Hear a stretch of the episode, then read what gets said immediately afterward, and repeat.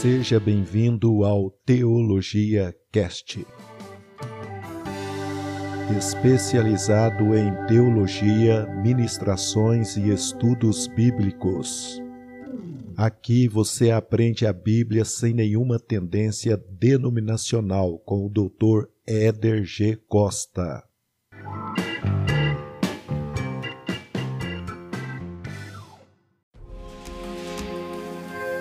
Seja um cristão e obreiro aprovado. Na Faetel Teologia Online, você sai formado e preparado. Cursos de capelania e teologia nas modalidades básico, médio, teologia plena, master e formação pastoral. Acesse o site faetel.com.br. Eu disse F A E T E O faetel.com.br e faça sua matrícula. Olá, saudações cristãs, tudo bem com você? Aqui é o professor Éder, estamos aqui para mais um podcast dando continuidade ao nosso assunto Introdução à Teologia. Que Deus possa continuar abençoando grandemente a sua vida. Obrigado pela sua presença, obrigado por estarmos juntos nesta caminhada. Enfim, que a cada dia Deus possa estar ministrando no seu coração, que a cada momento você possa sentir a ministração de Deus de forma tal que você esteja mais alinhado espiritualmente com Deus e os propósitos dele para a sua vida durante a nossa jornada aqui nesta vida. Hoje eu quero compartilhar com você, dando sequência, o título desse podcast é A Carreira. Eu quero compartilhar o texto que está lá em 2 Timóteo, capítulo 2, verso 4 e também o verso 5. Veja o que diz a palavra do nosso Deus. Nenhum soldado em serviço se envolve em negócios desta vida, porque o seu objetivo é satisfazer aquele que o arregimentou. Igualmente, o atleta não é coroado se não lutar segundo as normas. Segundo Timóteo, capítulo 2, verso 4 e verso 5. Como introdução a esse momento, eu gostaria de dizer para você que agora você é uma nova criatura. Você foi inserido na família de Deus. E é importante que você tenha essa consciência espiritual e que desenvolva a sua salvação. Seu futuro eterno é viver presencialmente com Deus. Mas observe que raramente ele leva as pessoas para junto de si no ato da conversão. Sabe por que isso não acontece? Isso não acontece porque Deus tem um trabalho que Ele quer que cada um de nós faça antes de irmos para a glória. Esse trabalho, vou dar o nome genérico dele, se chama missão de vida. Nós nos convertemos e Deus permite e Deus deseja que continuemos aqui, pelo menos como regra geral para a maioria das pessoas, para que nós possamos cumprir, depois de convertidos, o propósito de Deus para a nossa vida. Deus já tinha você em mente muito antes do seu nascimento. Deus está fora do tempo. Deus ele, ele, ele está num tempo da eternidade ou num tempo eterno chamado Kairos ou Kairos, enquanto nós estamos de um, dentro de um tempo chamado Cronos, que foi a primeira coisa que Deus criou. Quando a Bíblia disse lá em Gênesis, né, no princípio criou Deus os céus e a terra, o princípio ali significa Cronos, tem um, uma interpretação nesse sentido. Então a primeira coisa que Deus criou foi o Cronos. E dentro do Cronos, Deus estava do lado de fora e permanece até hoje. Então Deus vê o Cronos, que é composto de passado, presente e futuro, tudo ao mesmo tempo. Por isso que ele é, sempre é, nunca passará. Deus, ele se apresenta na Bíblia como o grande eu sou, ou seja, aquele que não é passado, aquele que não é futuro, aquele que sempre é. E à medida que você for aprendendo sobre o reino de Deus através da Bíblia Sagrada, esses propósitos que eu me referi anteriormente, o motivo pelos quais nós continuamos vivendo aqui depois da conversão, esses propósitos se tornarão tão claros como a neve. Eu disse também que uma pessoa recém-convertida ele é como um bebê espiritual. Ele não passa de uma criança espiritual. Mas à medida que você for, ou que essa pessoa for aprendendo e praticando a Bíblia, ela vai crescer naturalmente no sentido espiritual e se tornar espiritualmente maduro. É isso mesmo que eu estou dizendo para você. A Bíblia é o alimento espiritual do cristão. E diante disso, eu quero dizer então o seguinte: Deus propõe uma carreira espiritual para você. Certamente, naturalmente falando, você conhece muitas pessoas, ou talvez você conhece as carreiras de muitas pessoas. Deus propõe uma carreira espiritual para cada cristão, para cada um de nós, para cada novo convertido. Para cumprir com êxito essa carreira, nós precisamos lutar, você precisa lutar segundo as normas do Deus Todo-Poderoso. Quando nós fazemos isso, quando nós estamos alinhados com Deus, cumprindo essa carreira, o que vai acontecer? Vamos ter lutas, vamos ter problemas, vamos ter dificuldades, mas sairemos vitoriosos em todas as áreas. Viveremos de forma vitoriosa, iremos superar todas as adversidades, caminhando sempre rumo ao alvo. E o alvo da vida do cristão é o reino de Deus, e o reino de Deus é buscar Cristo acima de qualquer outro interesse. E por falar em Cristo, ele é o nosso principal exemplo. Como Deus encarnado, Cristo esvaziou-se de si mesmo e viveu 100% como homem. Ele é a referência do cristão.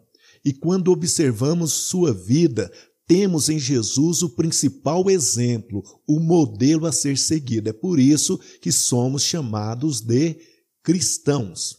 Eu quero compartilhar com você um texto bíblico que retrata a vida de Jesus até os 12 anos. Diz assim o texto: Crescia o menino e se fortalecia, enchendo-se de sabedoria, e a graça de Deus estava sobre ele. Ora, anualmente iam seus pais a Jerusalém para a festa da Páscoa. Quando ele atingiu 12 anos, subiram a Jerusalém segundo o costume da festa. Terminado os dias da festa, ao regressarem, permaneceu o menino Jesus em Jerusalém sem que seus pais o soubessem. Pensando, porém, estar entre os companheiros de viagem, foram caminho de um dia e então passaram a procurá-lo entre os parentes e conhecidos, e não o tendo encontrado, voltaram a Jerusalém à sua procura. Três dias depois, o acharam no templo, assentado no meio dos doutores, ouvindo-os e interrogando-os. E todos os que o ouviam, muito se admiravam da sua inteligência e das suas respostas. Logo que seus pais o viram, ficaram maravilhados, e sua mãe lhe disse: Filho, por que fizeste assim para conosco? Teu pai e eu, aflitos, estávamos à tua procura. Ele lhes respondeu: Por que me procuráveis? Não sabieis que me cumpria estar na casa de meu pai? Não compreenderam, porém, as palavras que lhes dissera. E desceu com eles para Nazaré, e era-lhes submisso. Sua mãe, porém, guardava todas estas coisas no seu coração. E crescia Jesus em sabedoria, estatura e graça, diante de Deus e dos homens. Lucas 2, do 40 ao 52. Jesus cresceu e foi ensinado no judaísmo e cumpriu todas as ordenanças da lei de Moisés. Com apenas 12 anos de idade, ele já debatia com os mestres da lei acerca das Escrituras. Jesus conhecia e praticava os preceitos dessa lei de forma irrepreensível, a ponto de deixar os mestres perplexos. Naturalmente, com o passar do tempo, Jesus foi crescendo em estatura, sabedoria e graça, diante de Deus e dos homens, diz o texto que nós lemos. Deve ser assim com você também. Na qualidade de cristãos, precisamos crescer espiritualmente. Do contrário, seremos anormais. muitos cristãos, infelizmente, estão atrofiados em sua musculatura espiritual, mas que você não seja um deles. Cresça, avance, nunca pare de crescer espiritualmente. Eu quero também compartilhar com você exemplos de outras pessoas na narrativa bíblica que também foram desenvolvendo-se espiritualmente na sua trajetória. O primeiro deles, ou o primeiro exemplo que eu quero citar, é Samuel.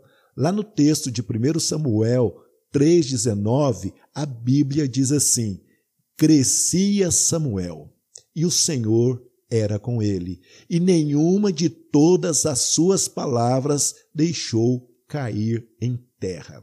Veja bem, à medida que Samuel ia crescendo né, na sua estatura humana, ele também ia crescendo espiritualmente. De que forma? Guardando as palavras que Deus havia dito para ele. Um outro exemplo também é Davi. Lá em 1 Crônicas 11, 9, diz assim: Ia Davi crescendo em poder cada vez mais, porque o Senhor dos exércitos era com ele. Davi foi chamado na narrativa bíblica de o homem pelo próprio Deus. Aliás, é, ele foi chamado de o homem segundo o coração de Deus.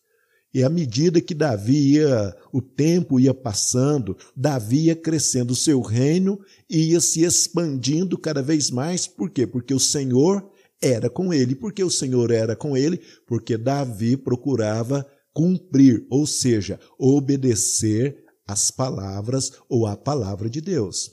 Veja bem, nós já falamos de Jesus, nós já falamos aqui de Samuel, nós falamos de Davi, e eu quero falar com você agora de um outro exemplo de uma pessoa que foi crescendo, que foi amadurecendo espiritualmente e que nesse processo, depois nos ensinando, ele dá até alguns conselhos que eu vou compartilhar com você. Eu quero falar acerca agora do apóstolo Paulo, porque Paulo com certeza, depois de Jesus, ele foi o maior de todos os missionários. Ninguém fez tanto quanto o apóstolo Paulo até os dias de hoje. Mas observe também que Paulo tinha um objetivo claro em relação ao reino de Deus.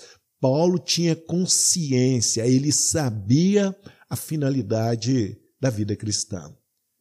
Ele diz assim numa de suas cartas: mas o que para mim era lucro, isto considerei perda por causa de Cristo.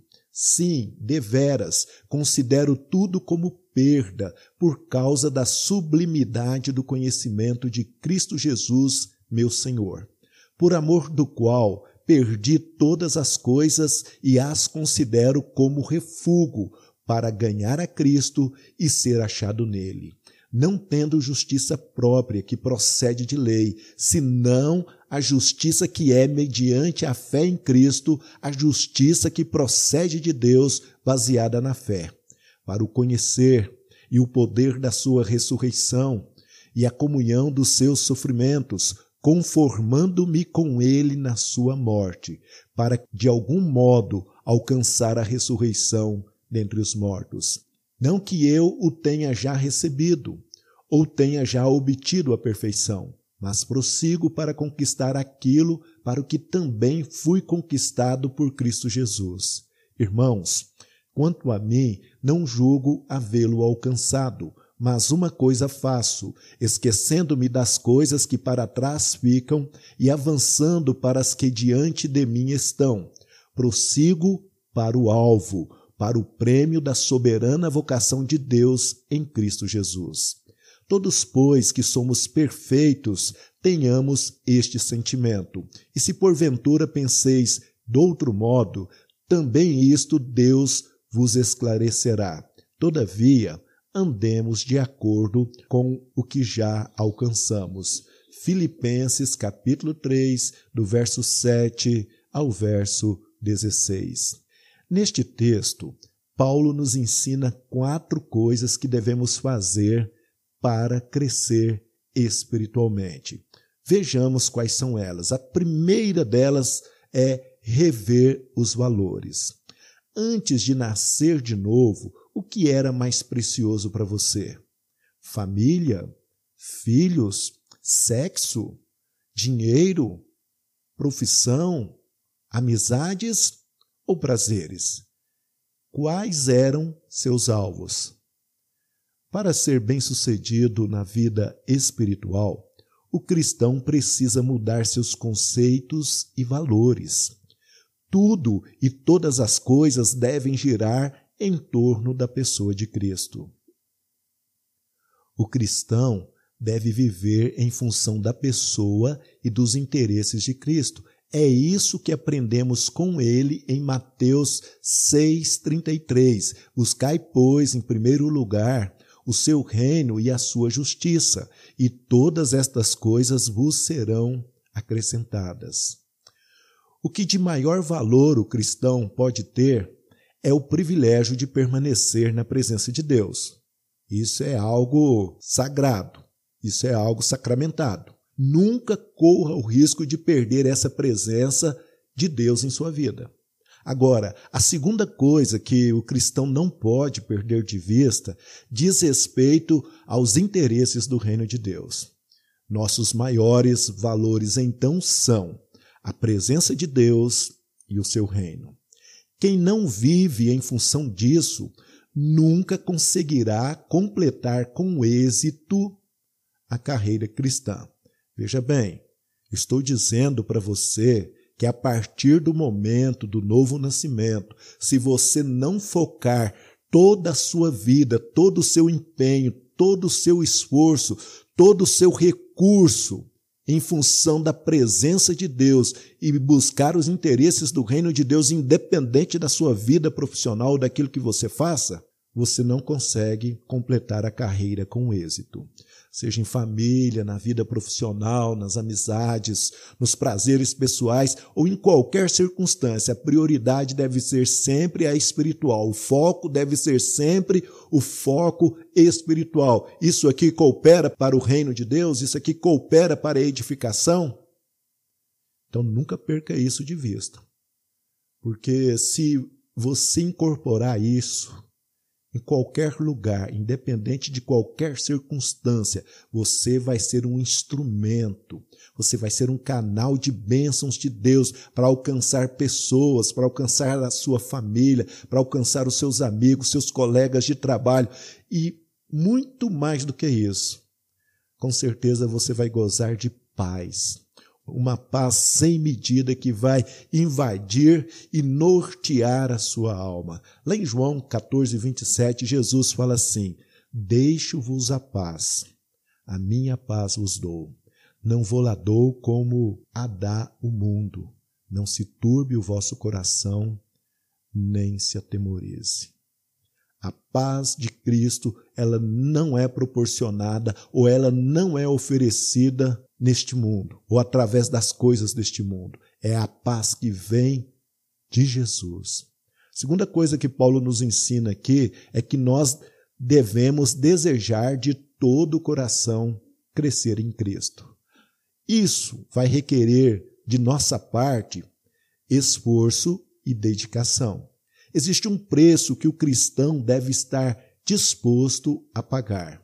Lá em Mateus 16, 24 diz assim: Jesus falando aos seus discípulos: Se alguém quer vir após mim, a si mesmo se negue, tome a sua cruz e siga-me. Tomar a cruz aqui não é um problema ou um fardo que temos que levar. Essa expressão aqui utilizada tem o sentido de abrir mão da nossa vontade pessoal em função de fazer a vontade de Deus. Paulo entendeu isso e teve sua vida transformada. Ele desejou isso a outras pessoas também. Veja o que ele diz lá em 2 Coríntios 10, 15. Não nos gloriando fora da medida nos trabalhos alheios e tendo esperança de que, crescendo a vossa fé, seremos sobremaneira engrandecidos entre vós, dentro da nossa esfera de ação. Paulo também orou para que esse desejo fosse notório na igreja. Lá em 1 Tessalonicenses 3, versos 12 e 13, ele nos diz o seguinte: E o Senhor vos faça crescer e aumentar no amor uns para com os outros e para com todos, como também nós para convosco, a fim de que seja o vosso coração confirmado em santidade, isento de culpa na presença de nosso Deus e Pai, na vinda de nosso Senhor Jesus com todos os seus santos. E Paulo também ele exortou a igreja a crescer. Eu quero compartilhar um outro texto bíblico que está lá em Efésios 4, do verso 12 ao verso 15, que diz o seguinte: com vistas ao aperfeiçoamento dos santos para o desempenho do seu serviço, para a edificação do corpo de Cristo, até que todos cheguemos à unidade da fé e do pleno conhecimento do Filho de Deus, à perfeita varonilidade, à medida da estatura da plenitude de Cristo, para que não mais sejamos como meninos, agitados de um lado para outro e levados ao redor por todo o vento de doutrina, pela artimanha dos homens, pela astúcia com que conduzem ao erro. Mas, seguindo a verdade em amor, cresçamos em tudo naquele que é a cabeça Cristo. Então, Paulo ele está dando aqui o seu segundo conselho. O primeiro foi: reveja os seus valores a partir de agora. Agora ele está dizendo assim para nós: deseje de todo o coração crescer em Cristo. E ele está falando aqui uma coisa que é fundamental também, aqui no terceiro ponto, que ele está dizendo assim: uma coisa eu faço, eu esqueço as coisas que ficaram para trás. Gente, muita gente fica presa ao passado e deixa de viver de forma plena o presente. Fazendo isso, o futuro está comprometido. Passado é coisa de museu, é imutável e não ajuda em nada a viver de memórias. A carreira que Deus está propondo a você é daqui para frente. Não dê moral para o passado. Em Filipenses 3,13, que eu li anteriormente, Paulo nos ensina a olharmos para frente.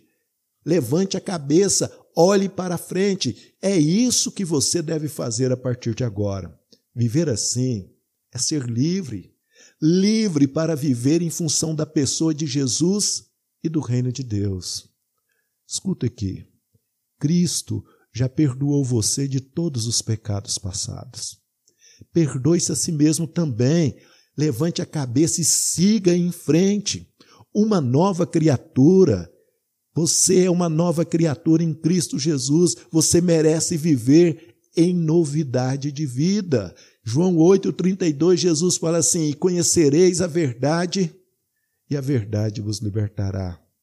Então levante a cabeça, avance, aprenda com o passado, mas não fique preso em sentimentos ruins adquiridos no passado. Um novo tempo de Deus é chegado para você. Viva isso com intensidade.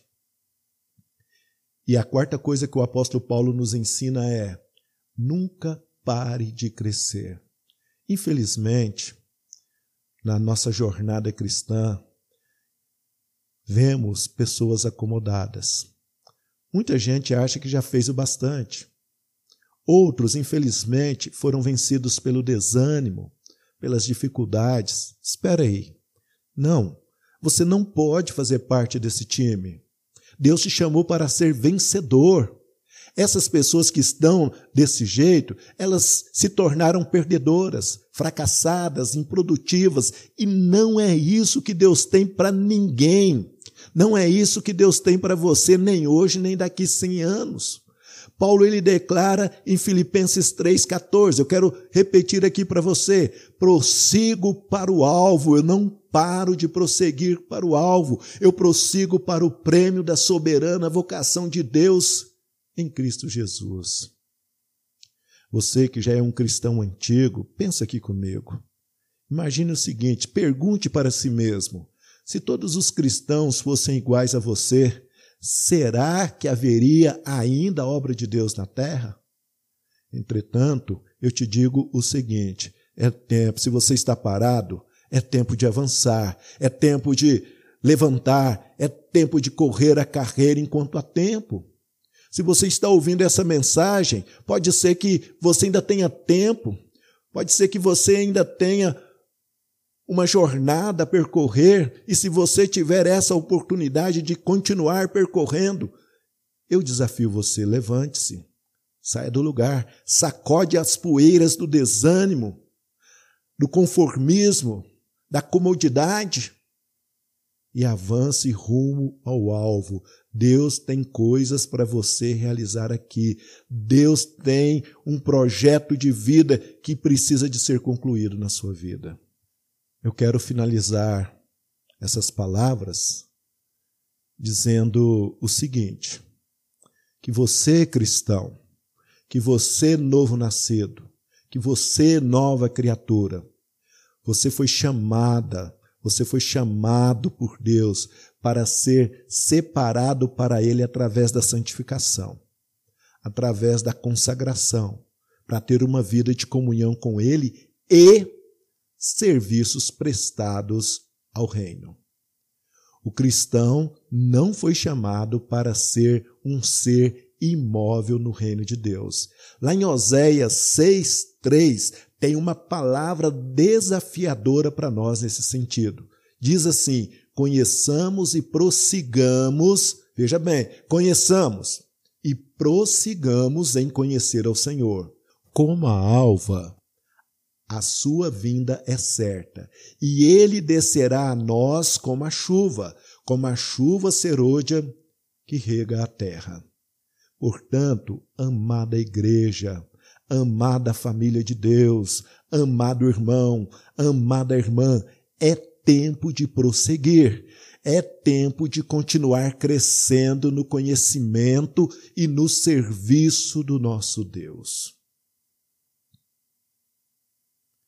Estás pronto para prosseguir? Deus deseja que você prossiga. Se você tem esse tempo, se você tem essa oportunidade, se a sua vida vai continuar depois de ouvir essas palavras, seja por um minuto, seja por um dia, por um mês, por um ano, por anos, por décadas, não importa. Até o dia que você completar a sua carreira aqui, que Jesus te chamar para Ele, ou que Jesus vier buscar a igreja, sirva a Deus com toda a sua força e de todo o seu coração. Invista tudo que você puder tudo que tiver ao seu alcance, para que você esteja cada vez mais preparado, mais capacitado e tenha bom ânimo. Esteja sempre disposto e busque de Deus direção e sabedoria, para que Ele possa completar na sua vida a boa obra que Ele já começou. Porque a Bíblia diz que a vontade de Deus ela é boa, perfeita e agradável. Um grande abraço, obrigado por esse momento que Deus continue abençoando a sua vida. Fique com a paz do Senhor. Seja um cristão e obreiro aprovado. Na Faetel Teologia Online, você sai formado e preparado. Cursos de capelania e teologia nas modalidades básico, médio, teologia plena, master e formação pastoral. Acesse o site faetel.com.br.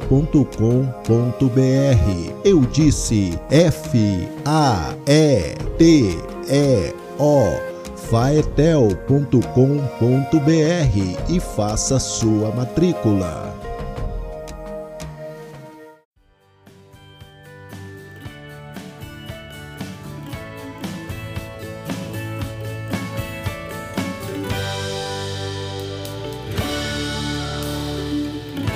Seja bem-vindo ao Teologia Cast. Especializado em teologia, ministrações e estudos bíblicos. Aqui você aprende a Bíblia sem nenhuma tendência denominacional com o Dr. Éder G. Costa.